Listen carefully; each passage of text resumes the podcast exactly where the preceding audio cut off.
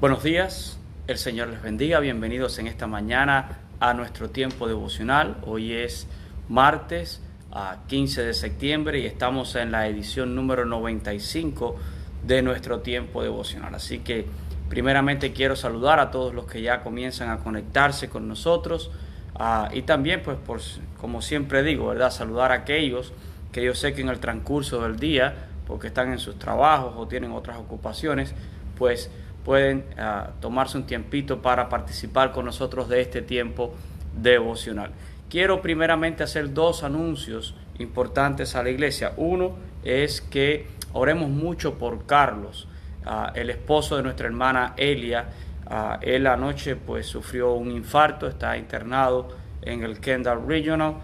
ella acaba de mandarme un mensaje diciendo que están esperando ahora la visita del cardiólogo y es muy probable que él sea sometido a un procedimiento, un cateterismo para tratar de destupir alguna vena o algo que puede ser lo que esté causando este infarto. Así que por favor les ruego sus oraciones a favor del hermano Carlos.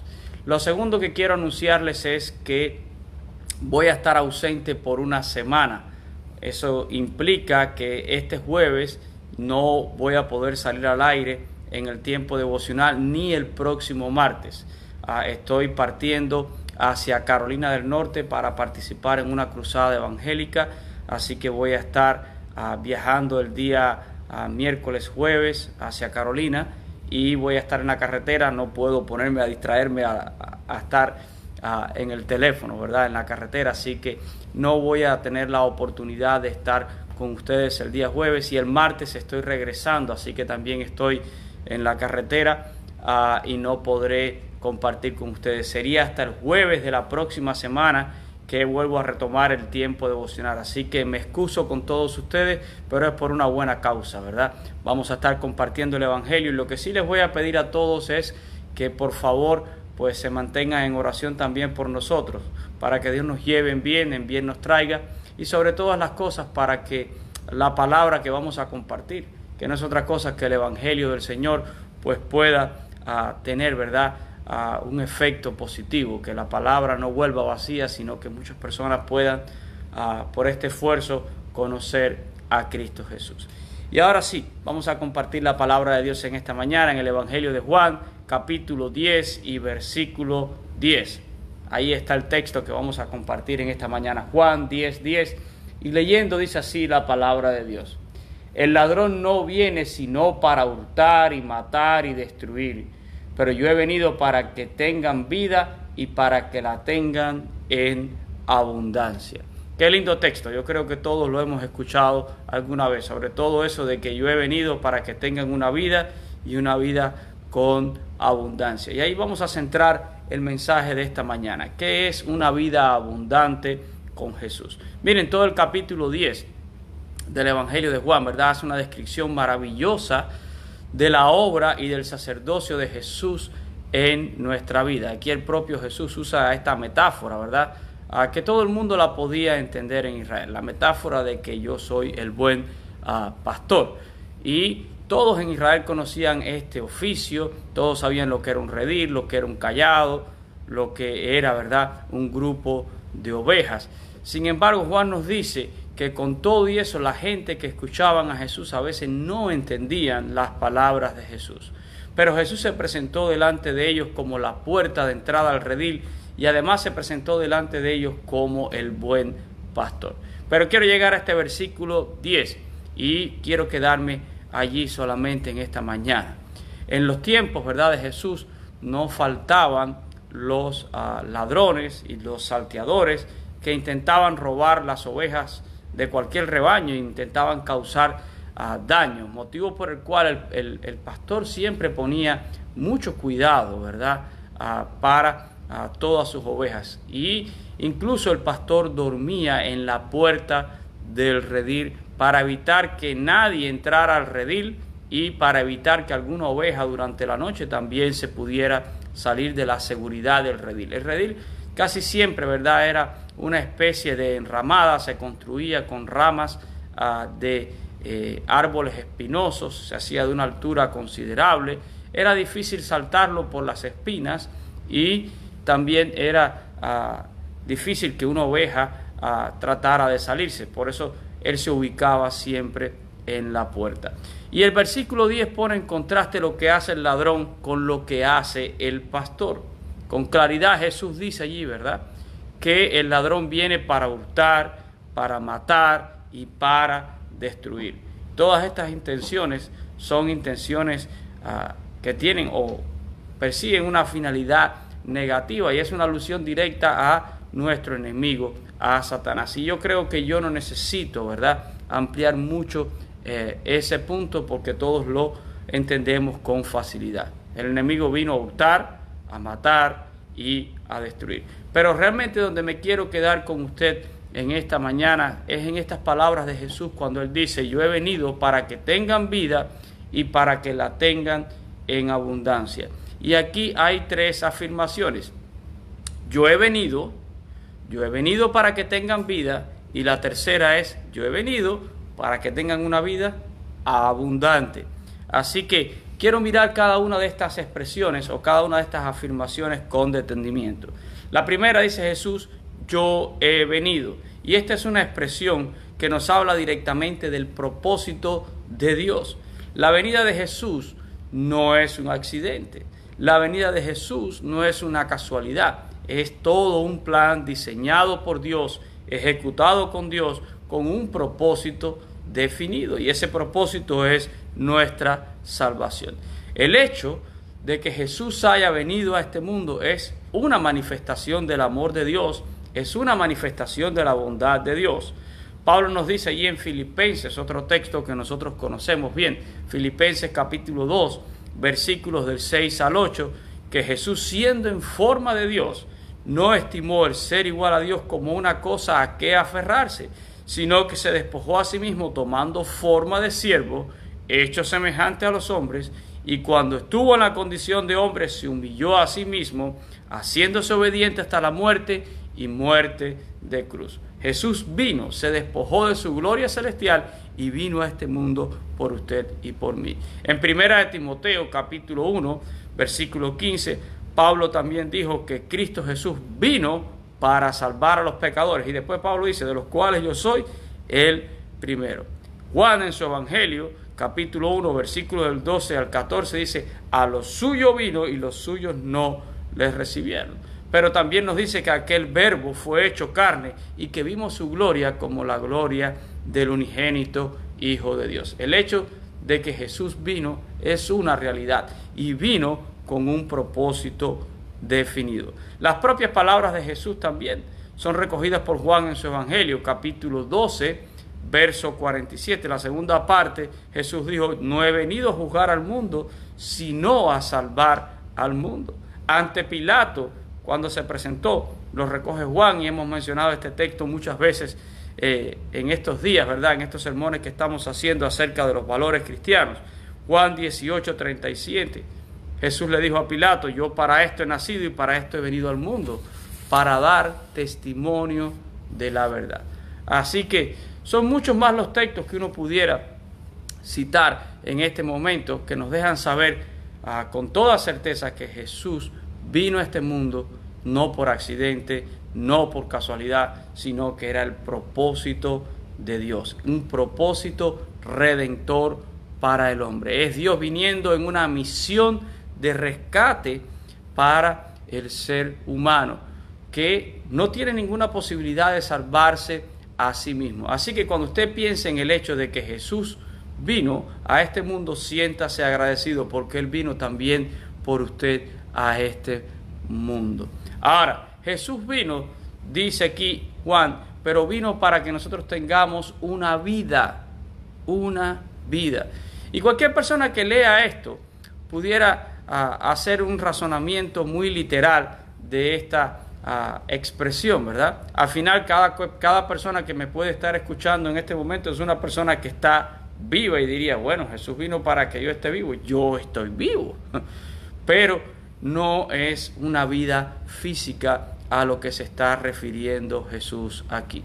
La escritura yo creo que es muy clara eh, en cuanto a lo que es el hombre delante de Dios. La Biblia dice que Dios tomó polvo de la tierra, ¿verdad? Y le dio forma y hizo al hombre, pero que después sopló aliento de vida y ese hombre fue un ser viviente. Y eso es vida física, ¿verdad? Eso usted lo puede leer ahí en Génesis en el capítulo 2.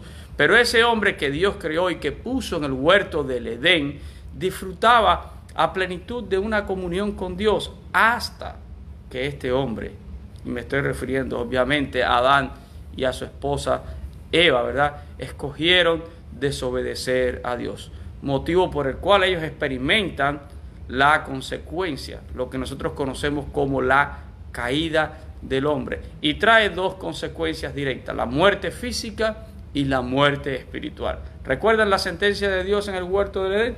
Polvo eres y al polvo volverás. Eso es muerte física. Pero no solo fue esa la consecuencia. La Biblia dice que Dios sacó al hombre del huerto del Edén, lo echó fuera.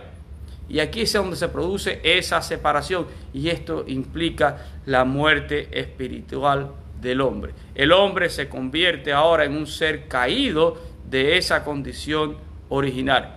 Y lo más bonito es que el hombre no puede hacer nada. No es lo más bonito, yo diría lo más triste. Ahí es una expresión quizás muy cubana, ¿verdad? Lo más triste es que el hombre no puede hacer nada por sí mismo para recuperar esta condición. Y Dios sabe de esa imposibilidad. Dios sabe que el hombre, por mucho que intenta, no puede redimirse a sí mismo. Y entonces Dios, movido por ese gran amor que nos tiene y por su grande misericordia, Dios entonces viene a este mundo en esa misión de rescate, viene en Cristo Jesús para resolver estos dos tremendos problemas, ¿verdad? La muerte física y la muerte espiritual. Y para poder restaurar al hombre entonces a una comunión con el Dios eterno. ¿Y cómo fue que lo hizo? Bueno, vamos a entender un poco entonces del Evangelio. Dios es un Dios justo, es un Dios santo. Y como Dios santo y juez justo tiene una demanda, ¿verdad?, sobre el pecado. El pecado merece castigo. El hombre es culpable a los ojos de Dios y merece castigo y condenación. Toda la raza humana está condenada por cuanto todos pecaron, están destituidos de la gloria de Dios, están vacíos de la gloria de Dios. Y es por eso que Dios envía a su Hijo para que Él muera en nuestro lugar, allí en la cruz, y paga el castigo por cada uno de nosotros.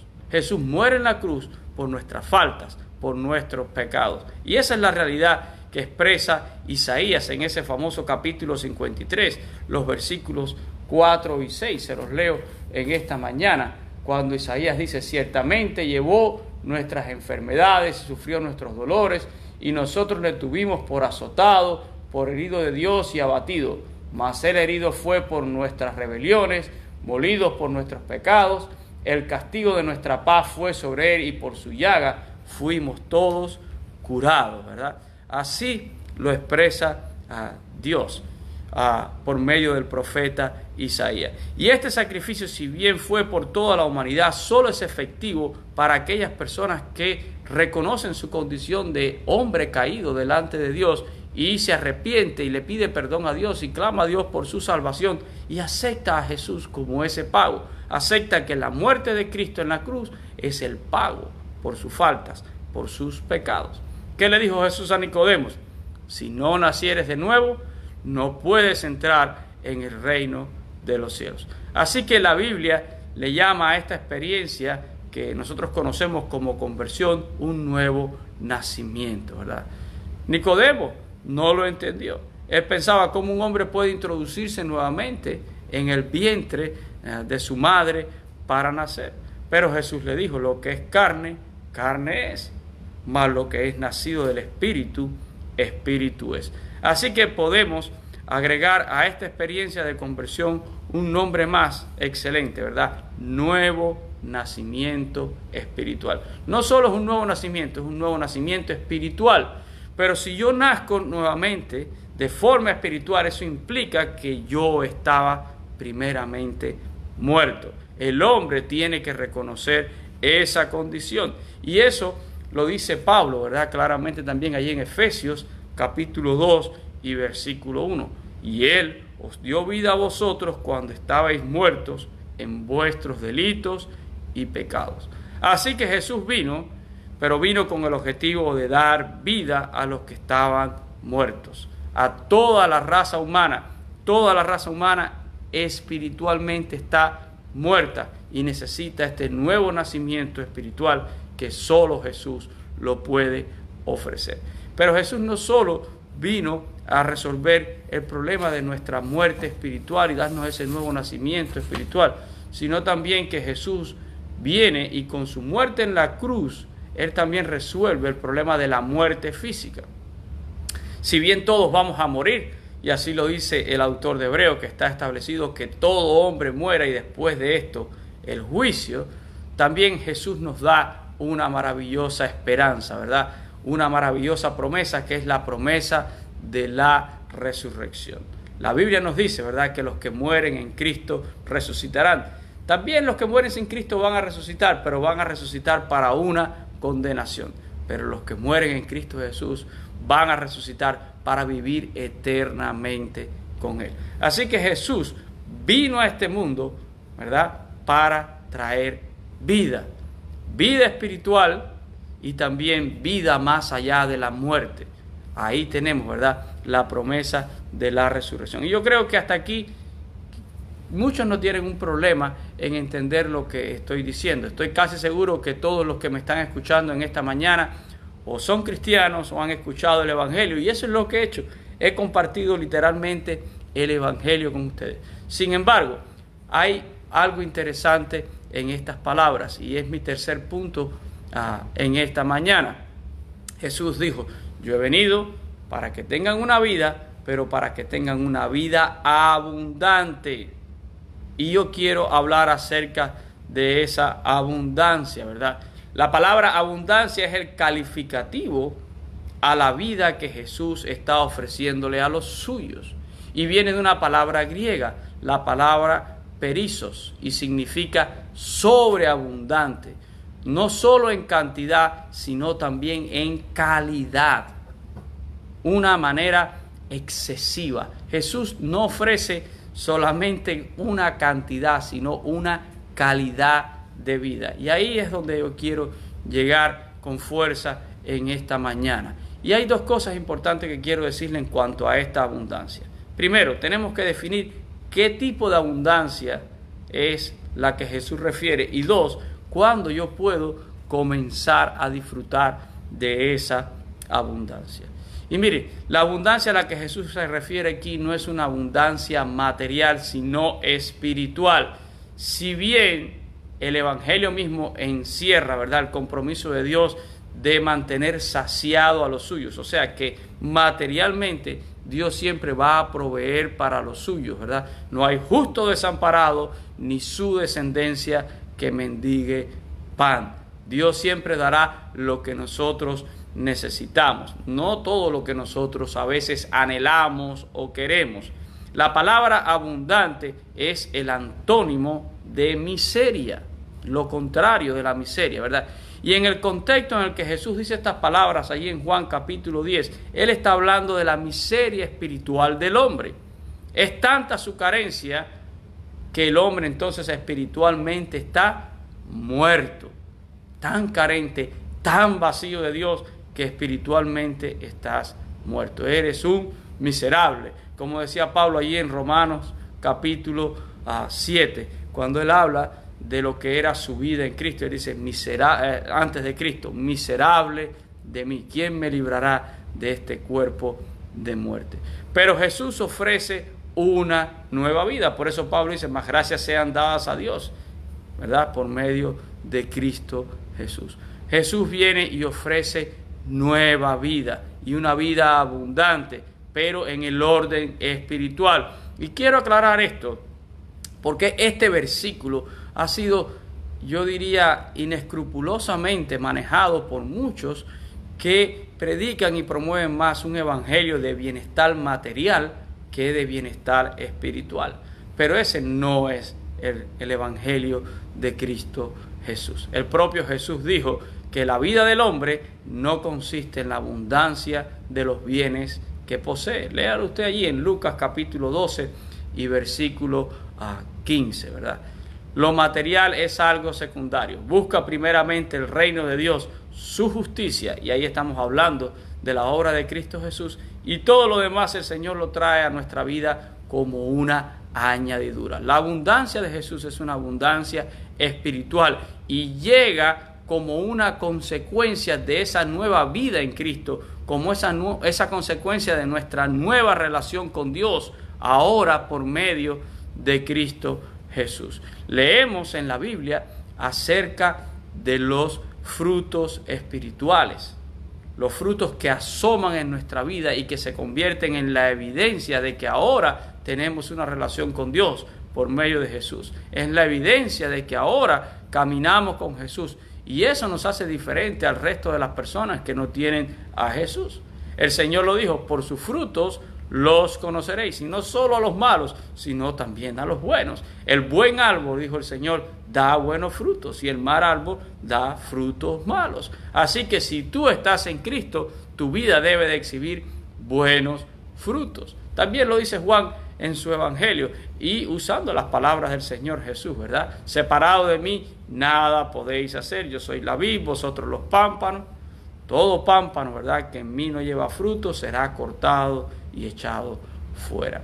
Jesús, si verdaderamente ha llegado a tu vida, pues va a haber abundancia de frutos en ella, porque Jesús vino a traer una vida a nosotros y no una vida miserable, sino una vida abundante. La vida abundante es llenura del Espíritu en cada uno de nosotros. La vida abundante es el poder de ir con Jesús de triunfo en triunfo en mi vida a pesar de todas las circunstancias.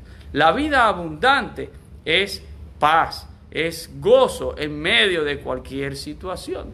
La vida abundante es contentamiento cualquiera que sea el contexto que me esté rodeando. La vida abundante es una fe renovada, ¿verdad? En todo momento. La vida abundante es certeza, es convicción.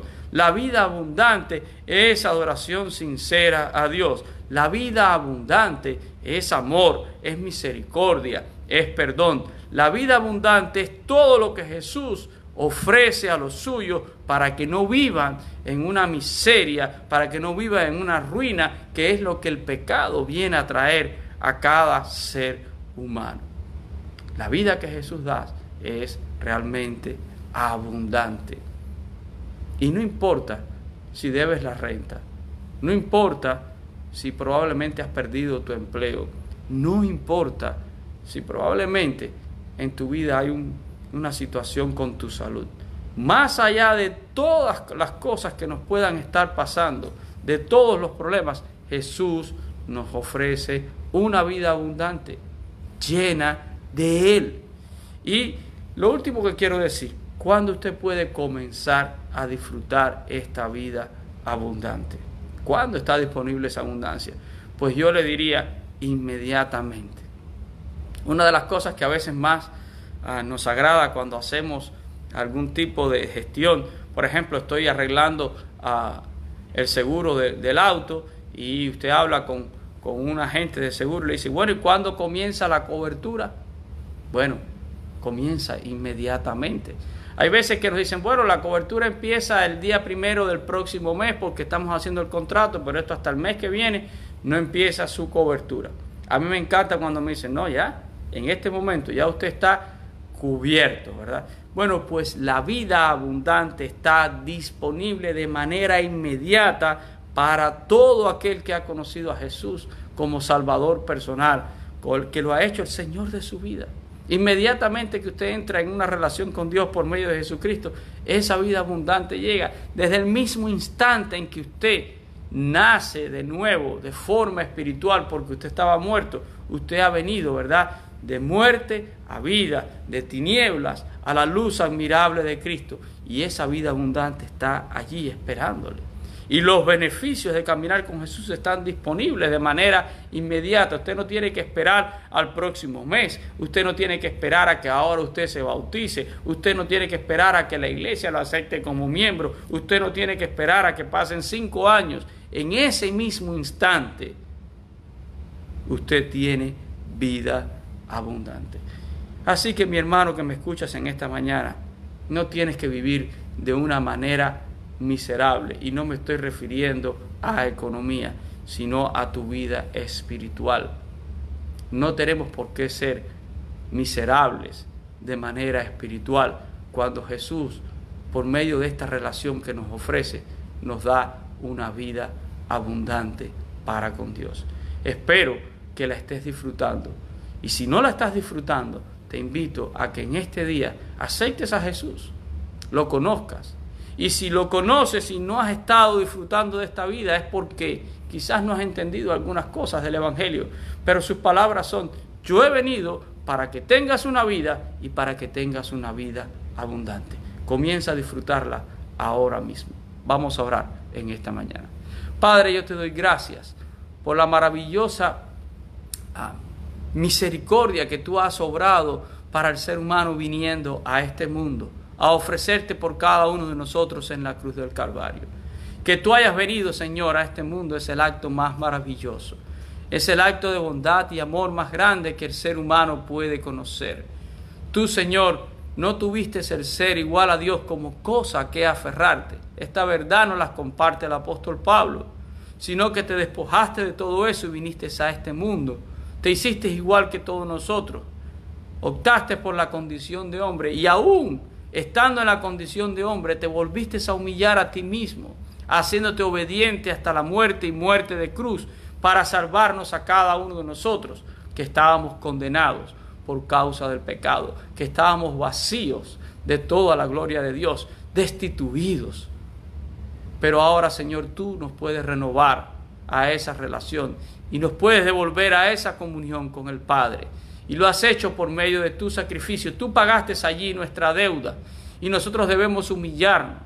Nosotros debemos reconocer nuestra triste condición y aceptar que solo Jesús es el pago perfecto, que yo no tengo manera de redimirme a mí mismo, que no hay nada que yo pueda ofrecerle a Dios por mi salvación. Yo solo tengo que humillarme, yo solo tengo que aceptar a Jesús. Y tú vienes y obras ese nuevo nacimiento espiritual, Señor. Nos vienes y nos das vida, porque nosotros estábamos muertos en nuestros delitos y pecados. Gracias, gracias, Señor, porque en Cristo Jesús tengo una nueva vida espiritual y es una vida abundante, no es una vida miserable, Señor. Es esa vida que me permite ser feliz, experimentar el gozo más allá de cualquier situación, más allá de cualquier tristeza. Es la vida que me permite vivir con certeza, con plenitud, más allá de las dificultades. Es la vida que me lleva de triunfo en triunfo sobre todas las cosas difíciles que pueden estar pasando. Es la que me hace estar en pie y me hace aguardar el retorno del Señor o el hecho de que yo vaya a su presencia con certeza, con plenitud de que tú estás aguardándome, Señor, y de que yo tendré una eternidad contigo, no por yo ser buena persona, sino por haber creído en el nombre del unigénito Hijo de Dios. Esa es la vida que Jesús nos está ofreciendo. Y yo doy gracias por cada hermano mío que ya la ha aceptado, que la vive y que la disfruta. Pero oro por aquellos, Señor, que no te conocen. Oro por aquellos que siguen viviendo una vida miserable, Oro por aquellos, Señor, que viven atados al pecado. Oro por aquellos que el diablo ha arruinado su vida. Oro por aquellos, Señor, que están viviendo hoy en problemas, en dificultades, para que ellos sepan, Señor, que tú has venido para redimir, que el ladrón vino para hurtar, para matar, para dividir, pero tú has venido para dar esa vida abundante. Y nosotros, Señor, nos adueñamos de ella por medio de la fe. Te amamos, Jesús. Te agradecemos. Y yo te pido, Señor, que en este día tú toques los corazones. Mira, oh Dios, todas aquellas personas que nos estén escuchando, todos aquellos que nos escucharán, y aún, Señor, quizás aquellos que no nos escuchen, tú conoces la vida de cada persona. Te ruego por aquellos que están en necesidad. Súplales en este día. Te ruego por aquellos que están en salud. Ayúdales, Señor. Sana, restaura, oh Dios. Te ruego por aquellos que están en problemas, te ruego por los hogares, por las familias. Oh Dios, que el enemigo nos siga hurtando, matando. destruyendo. Oh Dios, levanta bandera contra todas estas cosas. Y que nosotros podamos voltear nuestros ojos a ti para saber que esa no es la vida que tú viniste a dar. Y que si estamos viviendo una vida ruinosa es porque estamos separados de ti. Y tomamos, Señor, seriamente tus palabras en esta mañana cuando tú nos dices, cuando tú nos adviertes que separado de ti no podemos hacer nada, Señor. Ayúdanos, oh Dios. Queremos vivir cerca de ti y anhelamos esa vida abundante que Jesús nos da. Sabemos, Señor, que la muerte de Cristo resolvió el problema de la muerte física porque tenemos la promesa de la resurrección. Y sabemos que también vino a resolver el problema de nuestra muerte espiritual, porque ahora en Cristo Jesús hemos sido vivificados, Señor. Que tu palabra llegue a cada uno en esta mañana, que toque corazones, que obre salvación, que obre restauración. Señor, oramos de manera especial por Carlos, el esposo de nuestra hermana Elia. Les recordamos en oración. Pon tu mano sobre él, Señor.